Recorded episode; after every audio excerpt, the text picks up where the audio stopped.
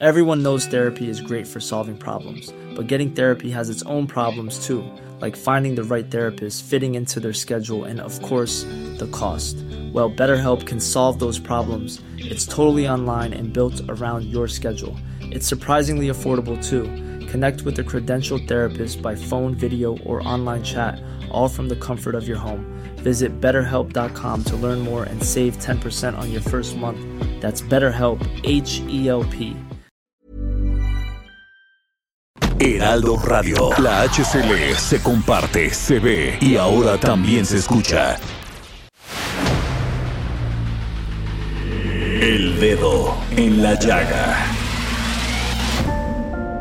Había una vez un mundo en el que nadie creía. Un país de historias inexplicables. Una nación con personajes asombrosos. Santo Tomás tenía razón. Hay que ver para creer. El México increíble, las verdades que duelen, la voz de los que callan, el dedo en la llaga. Infórmate, diviértete, enójate y vuelve a empezar. El Heraldo Radio presenta El Dedo en la Llaga con Adriana Delgado.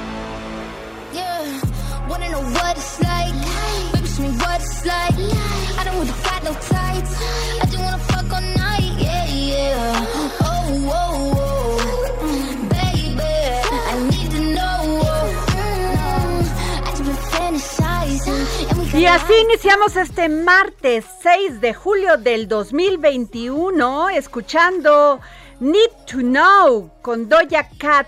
Y esta canción se ubicó como la número 2 de los, del top de las 50 canciones pues más este, escuchadas en el mes de junio. ¿Qué tal? A ver, Javi, súbele. Oigan, y quiero decirles que el domingo fui a comer a la hostería de Santo Domingo a comerme mi chilito en nogada de este ya de verano. Y resulta que la encontré cerrada y me comentó alguien de ahí que pues ya habían cerrado, que después de la pandemia, después de estar casi un año sin funcionar, pues este les había sido muy complicado regresar y este y que pues se habían cerrado. El asunto es que bueno, no saben cuántos tweets tuve, cuántas este pues todo mundo así con caritas de yo, yo, bueno, mis papás tienen 30 años de ir ahí. La, la hostería abrió, creo, desde 1862, más o menos. Imagínense. O sea, bueno, un drama. El asunto es que hoy me escribe eh, un, una chica, me imagino que es chica porque pues tiene su nombre de Rocío, y me dice que no, que la hostería de Santo Domingo no ha cerrado no ha cerrado, que está funcionando, que tienen pedidos por, por este, por electrónicos, o sea que se los va a dejar el Uber o cualquier otra aplicación que ustedes quieran, ¿no? El asunto es que le pregunté y me dice, fíjense lo que me dijo. Ahí está. Hola, veo que ha tenido muchísima difusión tu mensaje. Pertenezco al legado de la Hostería de Santo Domingo. Llevo un año trabajando este, en este histórico lugar con servicios de domicilio y estuvimos en una terraza que se cerró la semana pasada porque estamos por abrir una nueva sucursal en la que arreglamos los temas del en la que arreglamos los temas del centro.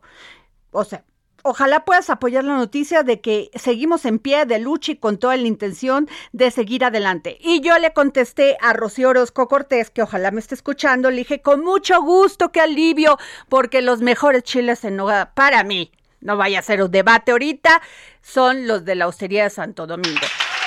Pero, este, pero le dije que dónde se van a ir y en qué terraza y ya no me contestó Rocío Orozco Cortés. Por favor, si me estás escuchando, eh, platícanos, háblanos aquí al dedo en la llaga. Ah, este, en unos momentos más te doy el teléfono para que nos digas qué va a pasar con la hostería de Santo Domingo. Y sí es importante porque no saben cuántos tweets tuve de que a dónde se va, por qué cerró, que si el gobierno había apoyado, que si no, bueno, debates. Pero este, bueno, pues ahí les dejo la información porque este, pues Rocío me comentó ahí, por favor, di que no estamos cerrados, lo cual me da muchísimo gusto. Bueno, a ver, y les digo, tenemos en la línea a, fíjense, al senador Gabriel García Hernández.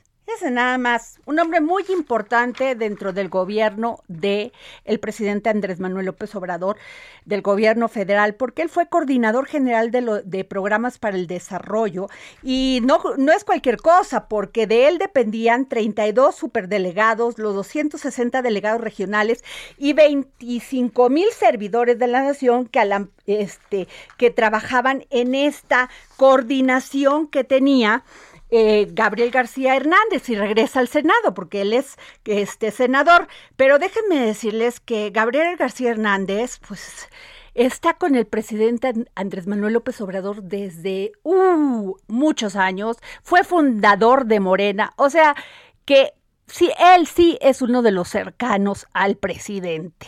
Y ahora pues ya lo tenemos como senador y déjenme decirles que va a estar en la Comisión de Desarrollo y Bienestar eh, Social, Desarrollo Urbano, Ordenamiento Territorial y Vivienda, puntos constitucionales, seguridad pública, zonas metropolitanas y movilidad en la Cámara de Senadores. ¿Cómo está, senador? Hola, ¿qué tal, Adriana?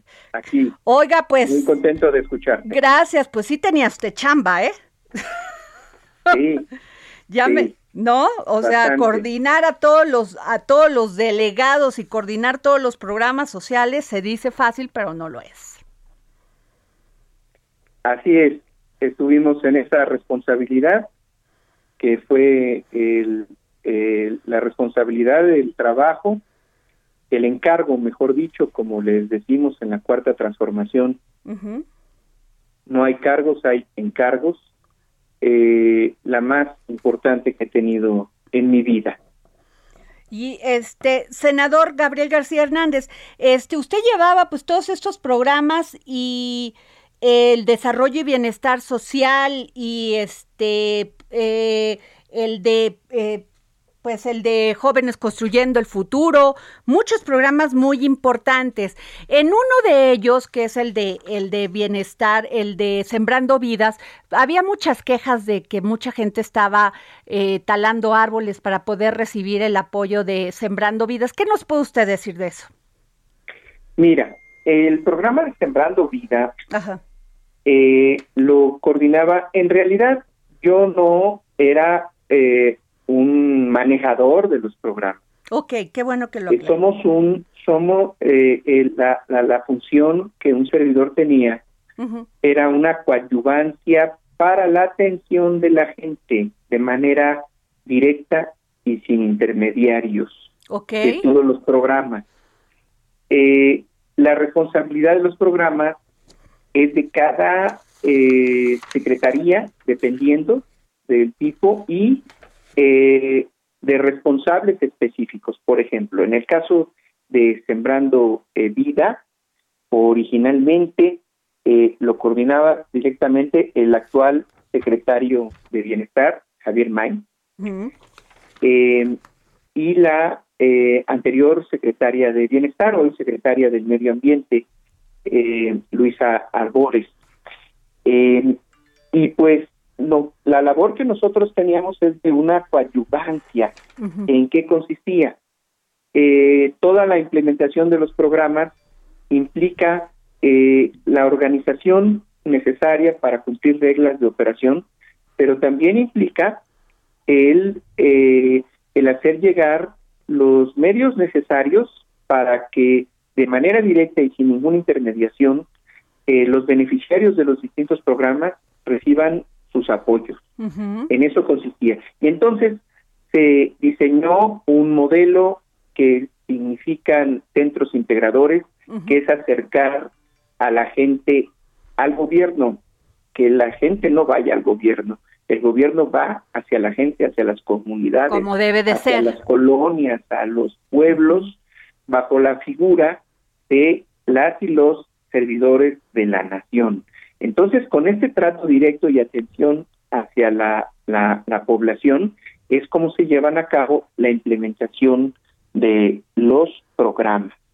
En el caso de Sembrando Vida, es eh, un proceso de los más maravillosos que he visto socialmente en mi vida, porque eh, se trata de sembrar árboles de manera productiva con un apoyo directo hacia eh, eh, productores eh, del campo, llamados sembradores de vida, que se organizan en colectivos, en centros de aprendizaje campesino y hacen una organización de cómo podemos hacer la protección de la naturaleza, sembrando árboles, pero también haciéndola productiva. Y bueno, pues este proceso organizativo, al tener un eh, campesino, un eh, pequeño productor eh, del campo, la posibilidad de sembrar árboles que a largo plazo significan una inversión y una protección de la naturaleza, también en el corto plazo la siembra de, em, de, de, cultivos como la milpa o u otras que pueden convivir que en el mediano plazo pueden traer ingresos de tal manera que se tenga un doble propósito, proteger a la naturaleza, desarrollar económicamente al, al campo y pues desde luego a todas estas personas que pueden evitarles la eh, necesidad de emigrar. Eh, desde luego que hay críticas que están talando árboles para poder eh, tener acceso al programa. Pues mira, el día que tomen fotografías o tengan una prueba real de esto. Es todo lo contrario. Eh, se están sembrando árboles, no talando, se está protegiendo a la naturaleza y pues vas a ver después, eh, al cabo de un poco tiempo, por ejemplo, una eh, un, un, cultivo de un árbol maderable puede en estos cinco años tener un tamaño razonable de tal manera que ya no lo corten, sino que siga más adelante. Y por eso este, este ingreso que garantiza que no cortes el árbol, sino que lo cuides en tu terreno, en tu parcela, en tu eh, eh, eh, en tus dos hectáreas y media, es un patrimonio no solamente para la persona que lo está haciendo, es un patrimonio más adelante, lo verás, no temo en equivocarme lo que te voy a decir, un patrimonio para la humanidad que tenemos que pensar en el desarrollo sustentable. Muy bien. Es, senador Gabriel García. Eh, sin duda usted tiene un conocimiento muy importante de estos programas porque pues usted los manejó. Eh, esto pues le va a servir mucho en su tarea ya como senador eh, en estas comisiones porque se necesitan gente preparada en el Senado de la República. Pues honestamente eh, no hay como la experiencia de campo para tener una percepción real a ras de piso, a ras de tierra, de cuáles son los problemas que, que se enfrentan y cómo puede coadyuvar eh, la legislación para el desarrollo integral de las personas, el objetivo superior del bienestar y la felicidad eh, desde luego sí tengo la, la, fortuna de haber tenido estos tres años, obtener eh, conocimientos, experiencias, observar las fallas, rectificar los errores y desde luego eso me, me da oportunidad de poder eh, aportar un poco más ahora en mi labor legislativa. Senador, eh, sin duda alguna, pues el presidente cuando tomó posición comentaba que estos programas pues habían estado muy manoseados, ¿no? Y que habían, en pocas palabras, y que había mucha corrupción y que no siempre les llevaba, les llegaba a la gente que, que este, que lo necesitaba. ¿Qué nos puede decir de esto? Sí, efectivamente, eh, la experiencia que puedo comentarte es que desde que el presidente llegó a, cuando el pueblo de México tomó esta decisión, justamente hace eh, tres años, eh, inmediatamente en el proceso de transición, desde la primera semana, después de que se convirtió en presidente electo, encargó eh, justamente que tuviéramos el sentimiento real la necesidad de viva voz de la gran cantidad de población en situación de pobreza que dejó el régimen neoliberal. Entonces, eh, los programas, ¿qué sucedía con ellos? No llegaban de manera directa, había un sistema de intermediación que los llevaban a cuestiones eh, de tipo político electoral, había condicionamiento eh, de la voluntad de la gente. y había simulación, aproximadamente un 30% por ciento de las personas que decían en los libros de contabilidad recibir los apoyos directos simplemente no existían o eran padrones ficticios. Ahora, eh, cada operación, cuando llega a la transferencia de manera directa a la gente, sin intermediación, eh, esto se puede comprobar y se bajan los padrones públicos que están eh, en las páginas del gobierno, podemos decir que se ha eliminado ese círculo de corrupción, no solamente en la simulación de, padrones, sino también que cuando le llegaban los apoyos a las personas, había un sistema de moches. Se pedían moches por recibir los apoyos. Eh, todo esto, pues la población es testigo de estos acontecimientos del pasado y ahora que reciben de manera directa y sin intermediación los apoyos de las personas, pues ahí está eh, el juicio. Y también otro factor es de que se tuvo el principio de primero los pobres, entonces había que llegar a todas las comunidades, a todos los pueblos, a todas las colonias populares, en donde era más agresiva eh, la pobreza, que es la que origina todas las demás situaciones de sociales complicadas. Y pues ahora estamos en otro esquema senador eh, y esa es una felicidad que tenemos. Qué bueno. Senador sin embargo usted vio que durante la campaña eh, se mencionó mucho que estos programas del gobierno federal iban a ser usados para un tema electoral. Usted qué me dice pues que no fue así se actuó por principios se dejó en claro que ahora la constitución, ese es otro avance, eh, juzga el fraude electoral con cárcel. Okay. Y es un fraude electoral quien utilice eh, condiciones lo que es un derecho de las personas. Okay. Eh, senador, sí, sí, dígame, perdón, perdón, lo iba a interrumpir. Si, tú eh, revisas eh, quienes levantan estas calumnias, pues son eh, los políticos del viejo régimen. Pero la población no tenía esas quejas. Me encantaría que... Bueno, pues ahí está la votación, ¿verdad? Alguien. Eh, pues mira, eh, la, la, el, el nuevo juez, el nuevo fiscal, el nuevo amo de la de los destinos de los que se dediquen a la actividad pública, es la gente, es la población. Y sí, efectivamente ahora se tiene el poder de remover y de quitar a través del voto. Pero de que se actuó libre es así, estoy muy contento porque eso sí, la disciplina que tuvieron todos mis compañeros es muy buena. Este, a, pesar de que muchos eran luchadores sociales que participaban activamente en los asuntos electorales.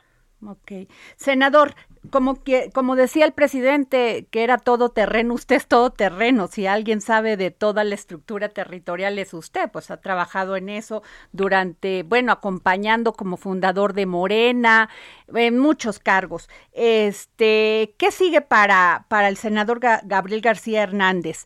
¿La Ciudad de México o la presidencia de la República?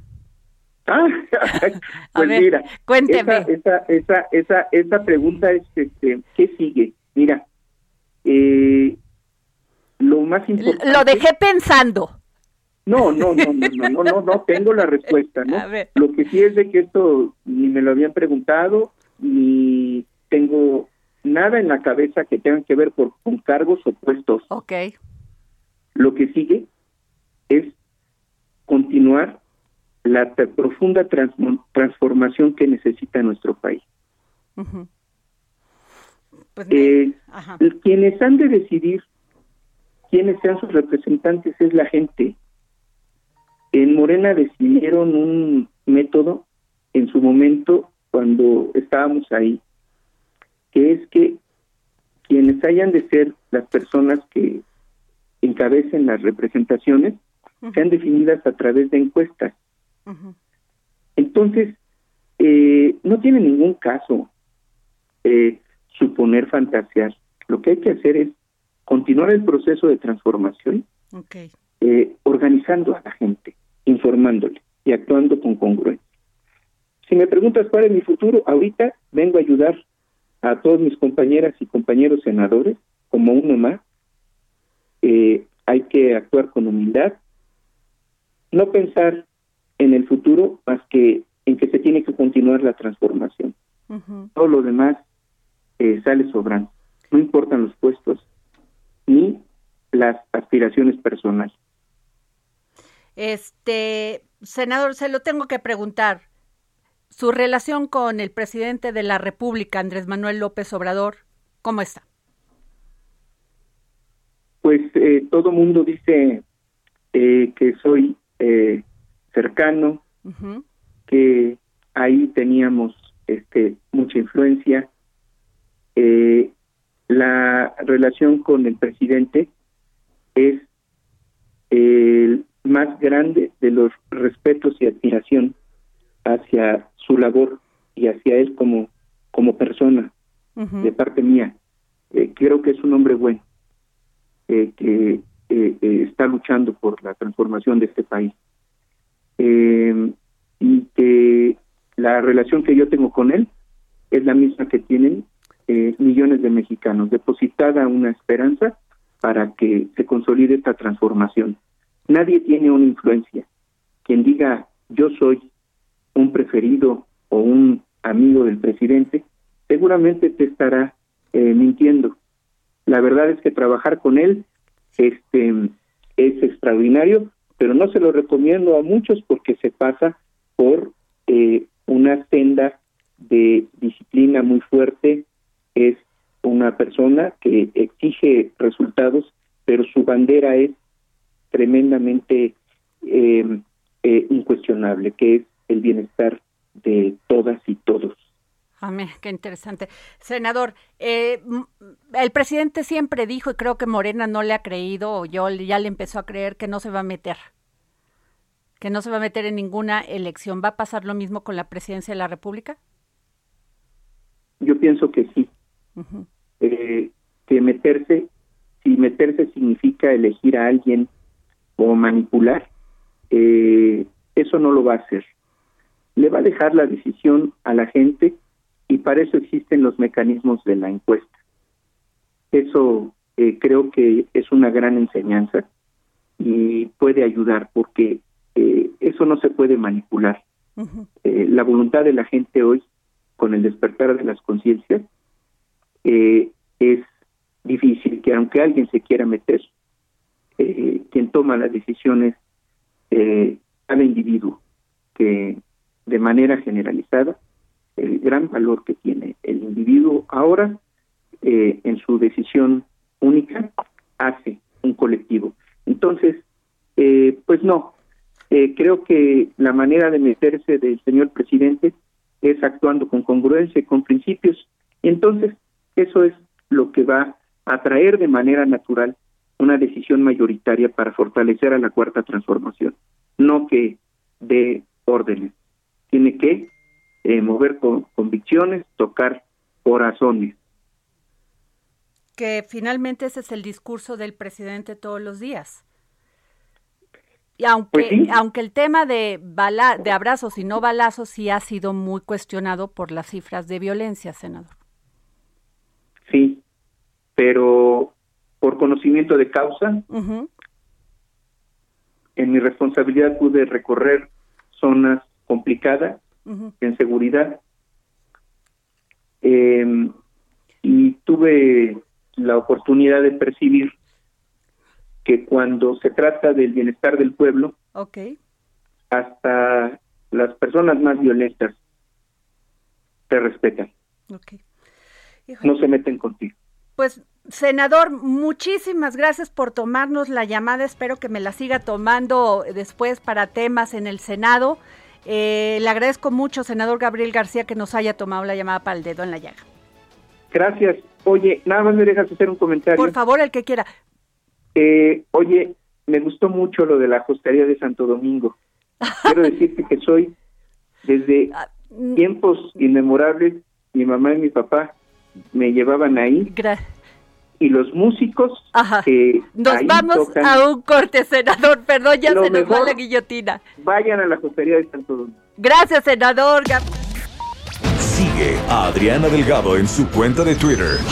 Arroba Adri Delgado Ruiz. Además, te invitamos a enviar tus opiniones y comentarios en texto o por mensaje de audio a través de WhatsApp al 55 2544 3334. Y si quieres escuchar El Dedo en la Llaga de El Heraldo Radio, en cualquier momento y donde quiera que te encuentres, descarga el podcast disponible en Spotify y iTunes. Heraldo Radio. La HCL se comparte, se ve y ahora también se escucha.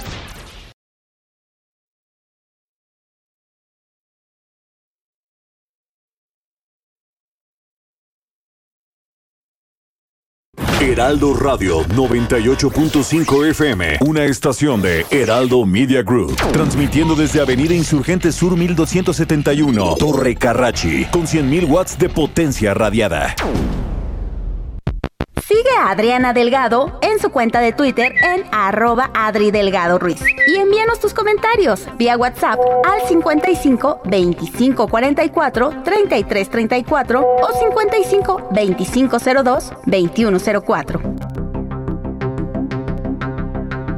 Amigos del Heraldo Radio. Esta temporada de vacaciones, JLN Labs y Aeroméxico cuidan a todos los viajeros con una alianza especial y ofrecen un precio preferencial a los pasajeros de Aeroméxico y Delta Airlines en pruebas COVID-19. Pueden hacer su prueba PCR desde 1.699 pesos y la de antígenos desde 450 pesos. Resultados en menos de 8 horas. Agenden su cita a domicilio Manden un WhatsApp al 5530 260609 o si prefieren, visiten sus sucursales. Para más detalles, consulten www.jlnlabs.com.mx diagonal aeroméxico-medio ESP. Continuamos. Y regresamos aquí al dedo en la llaga. Yo soy Adriana Delgado. Nos escucha usted por la 98.5 FM a través de todo el país. Y bueno, a ver, hemos este, comentado aquí en los diversos este, programas del Heraldo y se ha comentado mucho sobre la crisis que está pasando en estos momentos el PRI. Eh, después de perder pues las ocho gubernaturas que pues de las doce que tenían ¿no? Entonces, ahora sí como la canción. Pero bueno, tenemos a Roberto Madrazo eh, el día de hoy aquí. Gracias, Roberto, por tomarnos la llamada. Al contrario, Adriana, me da muchísimo gusto estar Gracias, Roberto. Eh, Roberto, eh, pues la pregunta obligada es qué va a pasar con el PRI después de esta pues derrota electoral que pasó el, el pasado eh, julio, este junio, perdón, y también pues este debate que hay entre los grupos, unos que piden el consejo político para, para analizar qué, qué le ha pasado al PRI, por qué ha, ha estado perdiendo gubernaturas, espacios políticos y pues por otro lado pues en la dirigencia en, en este que no quiere dejar el cargo. ¿Qué piensas tú? Eh, fíjate, Adriana, que es, es un tema muy complejo porque no han querido dar información de cuáles son las causas por las cuales el partido perdió de manera tan estrepitosa el 6 de junio. La dirigencia se ha cerrado, no ha querido dar información. Sin embargo, la militancia lo tiene muy claro. Hubo un proceso de selección de candidatos equivocado, no hubo la apertura democrática para seleccionar buenos candidatos y el resultado fue que en muchos lugares los candidatos realmente no levantaron entusiasmo, no animaron a la militancia para ir a votar, ni siquiera eh, fueron considerados como competitivos. Y por el otro lado, eh, tú conoces bien que de ocho gobiernos estatales que tenía el partido, perdió los ocho gobiernos que tenía y no ganó ninguno más de todas las elecciones de gobernador en donde competimos. No hubo ningún buen resultado. Eh, pienso que esto ha molestado mucho a la dirigencia, a, perdóname, a la militancia, porque la dirigencia se quedó además con todas las candidaturas plurinominales. Todos los que entraron como candidatos plurinominales son miembros de la dirigencia nacional. Pues si supieran que iban a perder todo esto. Sí, efectivamente. o sea, como magos, como videntes. sí, por eso se protegieron yendo en las plurinominales. No quisieron ir a competir en el territorio y dejaron afuera a muchísimas compañeras y compañeros que tenían méritos, buena presencia y posibilidades reales de ganar. Roberto, pero ¿qué no ha aprendido el PRI? O sea, ¿por qué estos descalabros? O sea, desde, desde el 2000, pues este, ya era como para haber aprendido, haber reflexionado qué era lo que no eh, quería la, la, la, ciudadanía, por qué ya no habían votado por, por el PRI, por qué también, este, pues esta dirigencia es gran parte de jóvenes. ¿Qué fue lo que pasó? Y qué, qué importante señalamiento el que haces. Ahora sí que pones el dedo en la llaga, mi querida Adriana, porque es una dirigencia de jóvenes. Sin embargo, está actuando de manera muy antigua. No tiene apertura, no hay una visión de futuro para el partido, no hay innovación en las cosas que hay que, que realizar. Pareciera que no han escuchado, como bien señalas tú, los reclamos de una ciudadanía más abierta, más plural, más democrática, mucho más participativa, porque está muy informada la ciudadanía. La sociedad es más exigente. Y el partido, que no ha dado buenos resultados, no es tolerante, porque piensa que escuchar a los demás es un signo de debilidad y no de fortaleza, de seguridad, de serenidad. Entonces se queda con los esquemas de la vieja política que el PRI aplicó durante muchos años y que ya no funcionan y que evidentemente esto le está costando un desgaste enorme al partido y por supuesto a la propia dirigencia del partido en los estados y a nivel nacional. Oye, pero por ejemplo, cuando estuvo este los resultados electorales, cuando estuvo en la dirigencia Malio Fabio, Beltrones, pues inmediatamente dijo, pues yo este no me siento a gusto, siento que le fallé a la al PRI eh, y así muchos de los expresidentes han convocado a, a consejo político, a asamblea para dirimir, para reflexionar, para debatir qué es lo que le, que le hace falta al PRI, en qué se han equivocado. Y sin embargo vemos, por ejemplo, entrevisté a Ulises Ruiz la semana pasada y me decía, pues es que lo que nosotros queremos es precisamente eso y, no lo estamos teniendo, no hay una apertura. ¿Qué pasa con, con, con, con el presidente del PRI, Alejandro Moreno? Está completamente cerrado Alejandro eh, puso eh, una barba gigantesca entre lo que le dice la militancia y lo que hay que hacer en cualquier partido democrático el no dar resultados en una elección tan importante como la que vivimos el 6 de junio obligaría a la dirigencia a presentar su renuncia, a separarse del cargo de manera voluntaria. Hoy lo que está sucediendo es que la militancia, al no ser escuchada, está buscando eh, las instancias superiores como la Comisión Política Permanente, el Consejo Político, para que se convoque a Asamblea Nacional. No hay duda de que Alejandro tiene que rendir cuentas y de que la dirigencia va a ir a una Asamblea Nacional, quiera o no quiera, porque va a ser la exigencia que está creciendo todos los días para llegar a una Asamblea de refundación del partido, de una reorganización a fondo. Alejandro Moreno se olvida que el ser dirigente de un partido es es efímero, es pasajero, tiene un término, y más cuando no das resultados. Y que en cambio ser militante es lo único permanente que tienes dentro de un partido. Él, cuando deje de ser dirigente, volverá al nivel de militante y se va a encontrar con muchos reclamos de compañeras y compañeros del partido que no han podido hablar con él, ni siquiera antes de la elección, cuando querían eh, plantearle a él estrategias, ideas, planteamientos de cómo enfrentar el proceso electoral. La dirigencia nacional se cerró a piedra y lodo y no quiere escuchar a su militancia. Roberto, pues no pinta bien, Roberto Madrazo, no pinta bien porque finalmente, pues el enfrentamiento no debería ser entre, entre militantes, sino debería ser hacer las cosas para, para poder ser competitivo electoralmente. Se cortó con Roberto Madrazo, ¿sí? Pues no lo estoy escuchando, ¿sí? Roberto, ¿me escuchas? Ah, perdón. Bueno, pues se fue. Estamos hablando con Roberto Madrazo, quien fue candidato. Roberto. Roberto se cortó.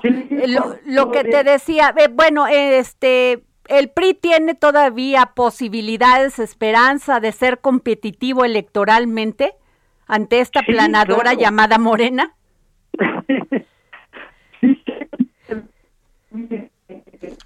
perdón, no, no, no, no termino de escuchar bien a Roberto Madrazo y sí, Roberto, eh, bueno, este, en este momento a ver si nos los puede este, comunicar, pues si usted ya escuchó, le hace pues un llamado a, a Alito, a Alejandro Moreno, presidente del Comité Ejecutivo Nacional del PRI, para pues haya reflexión, cordura, tolerancia, para que se sienten y a ver, Roberto, Ahí te oigo perfecto, Adriana. lo que tú me preguntabas, yo sí creo que el PRI tiene posibilidades de volver a, tener fuerza electoral.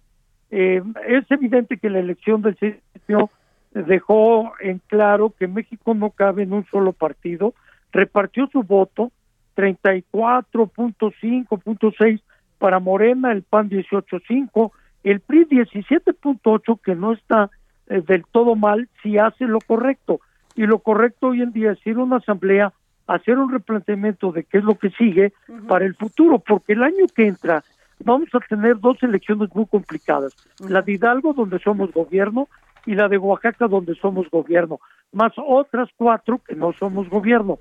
Y luego en el 23 vamos a jugar el resto que tiene el PRI, Estado de México y Coahuila. si perdemos esos cuatro estados, nos vamos a quedar sin ningún gobierno estatal.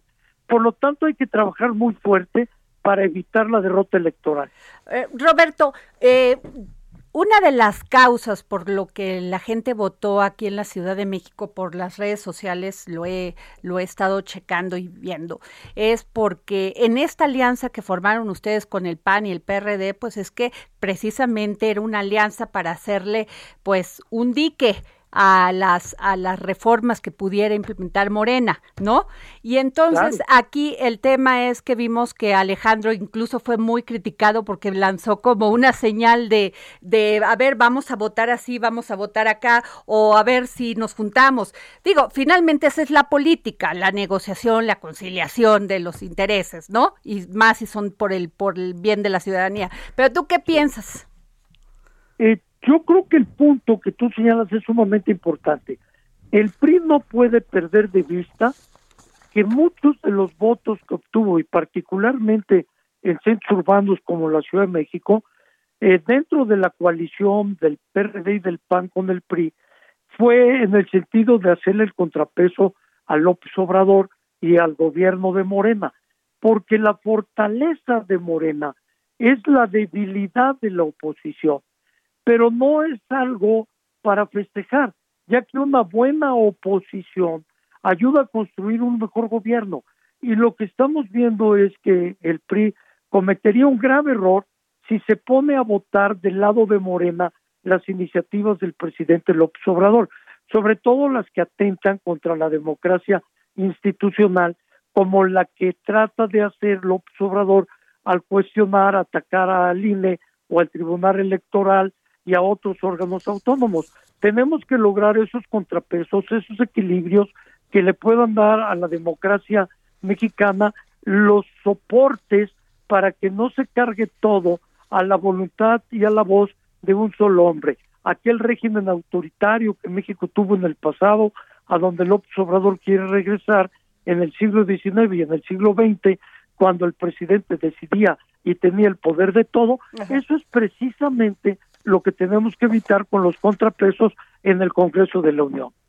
Pues ojalá se te escuche, querido Roberto Madrazo. ojalá, ¿no? Porque sí necesitamos una oposición. Claro.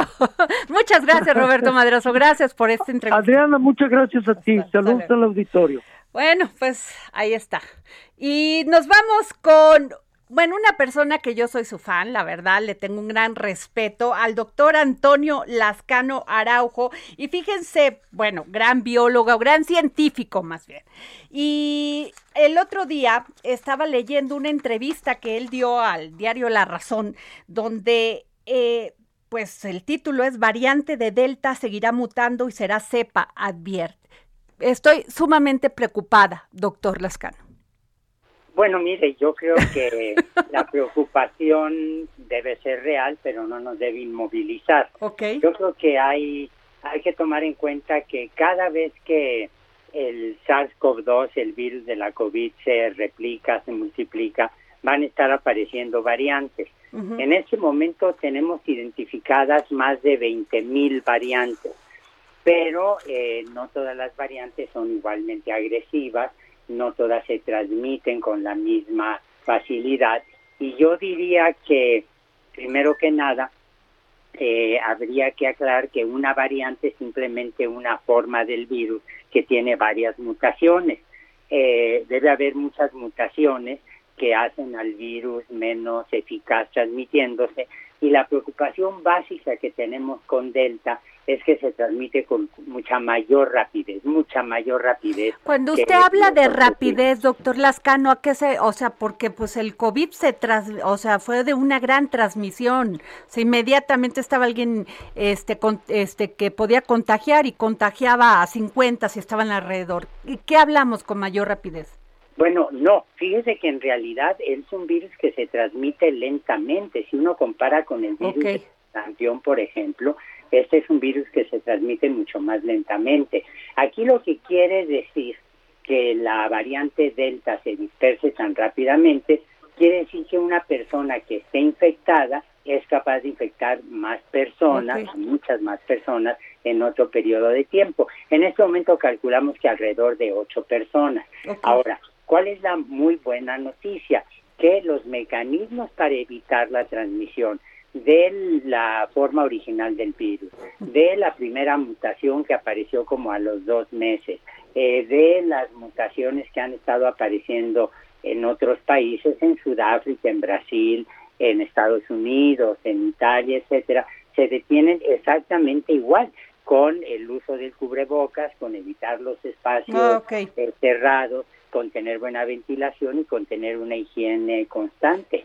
Ahora, eh, la, la, las consecuencias de, de, contraer Delta, aun cuando estás vacunado, ¿cuáles son, este doctor Lascano? Bueno, en realidad, en realidad eh, no tenemos ninguna prueba definitiva, y ahora voy a explicar por qué, que la infección con la variante Delta eh, sea mucho más terrible. Es una variante que ciertamente se transmite más rápidamente y el personal de salud y la gente en general debemos tener mucho cuidado. Pero déjeme decir algo que creo que es absolutamente esencial que se entienda. No, eh, en este momento podemos evitar absolutamente todos los casos de contagio y muerte por COVID-19. Sabemos muy bien cómo se contagia, sabemos muy bien cómo evitar esas infecciones, sabemos que las vacunas eh, tienen incluso las menos eh, espectaculares, tienen una, una efectividad verdaderamente extraordinaria en, en, contra del virus y si combinamos todos esos factores le puedo garantizar que no tenemos por qué tener más enfermos. ¿Cuál es el problema? Uno, que la gente se conduce como si ya no existiera pandemia Basta salir un minuto a la calle para darse cuenta que hay gente sin cubreboca, que hay gente eh, que está saturando restaurantes, supermercados, etcétera. Y dos, es indispensable que los 13 millones por ahí de vacunas que aún no aplica el gobierno mexicano se apliquen con la mayor rapidez posible. Mientras más personas estén vacunadas y sigamos las reglas que evitan el contagio, seguro que vamos a poder controlar la, la pandemia. Pues la, la, verdad es, es este un consuelo escucharlo, doctor Antonio Lascano, biólogo investigador y emérito de la UNAM y miembro del Colegio Nacional. Muchísimas gracias por habernos tomado la llamada para el dedo en la llaga. Encantado y pues si hay que poner el dedo en la llaga, también hay que ponerle cubrebocas donde debe de ir. Así de sencillo. Muchísimas gracias, doctor. Que esté bien, doña Adriana. Bueno, gracias. Bueno, a ver, Veracruz, Veracruz, mi tierra. Eh, muchas madres y muchos padres se han manifestado porque si hay escasez de medicamentos para el cáncer para niños, es en Veracruz. Y tenemos a Luz María. Eh, nuestra compañera Rivera, eh, compañera de El Mercurio de Veracruz. Luz María, ¿cómo estás? Buenas tardes, Adriana, aquí a tu auditorio. Pues aquí, aquí estamos. A ver, eh, estamos viendo y además ayer, este, el gobernador Cuitláhuac eh, García mencionó que el medicamento sí lo hay porque si ustedes lo compran sí lo hay y tenemos el apoyo de, de la Cruz Roja Yamac, Naricita Roja Yamac, que nos están apoyando con los medicamentos para las quimios de nuestros hijos. Ah, no, esto fue una declaración de Jesús Rodríguez, madre de un niño, pero, pero ayer fue, se cuestionó mucho una declaración de Cuitlagua, García.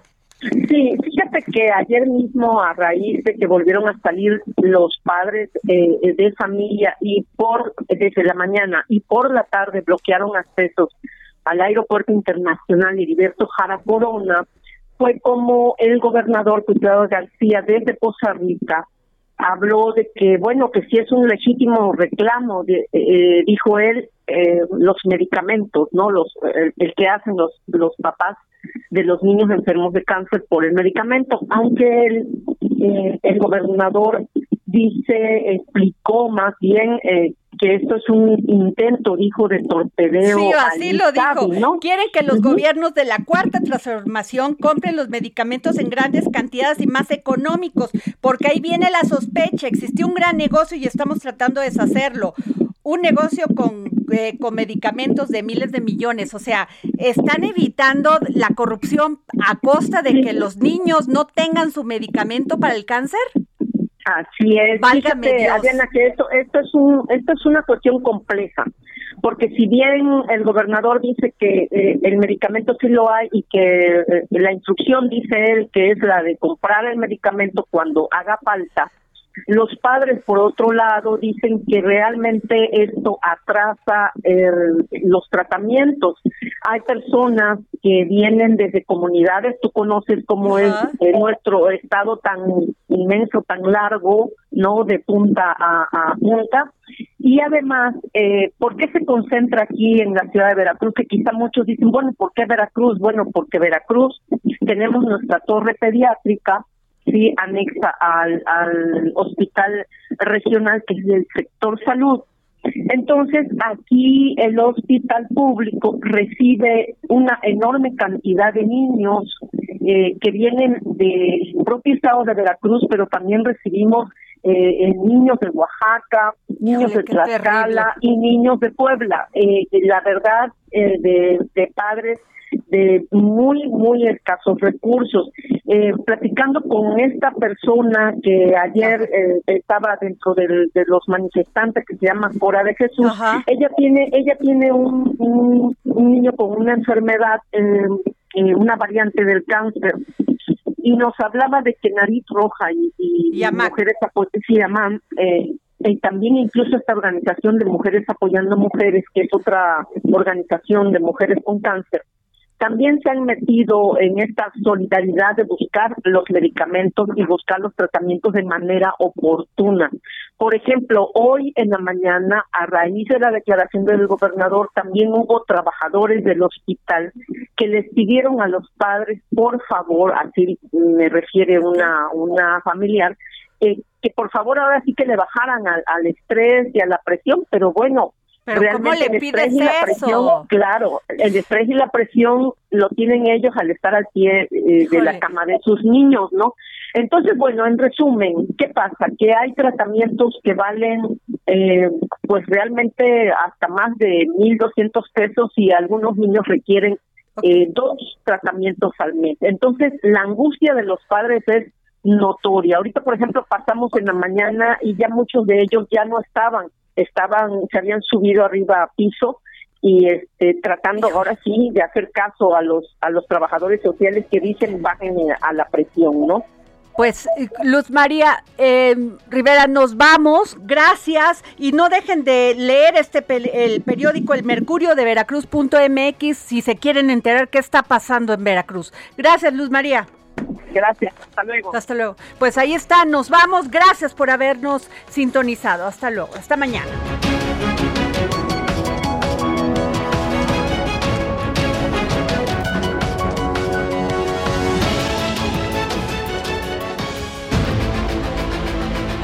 El Heraldo Radio presentó El Dedo en la Llaga con Adriana Delgado. Heraldo Radio, la H que sí suena y ahora también se escucha. Planning for your next trip? Elevate your travel style with Quince. Quince has all the jet setting essentials you'll want for your next getaway, like European linen, premium luggage options, buttery soft Italian leather bags, and so much more. And is all priced at 50 to 80% less than similar brands. Plus, Quince only works with factories that use safe and ethical manufacturing practices. Pack your bags with high-quality essentials you'll be wearing for vacations to come with Quince. Go to quince.com slash pack for free shipping and 365-day returns.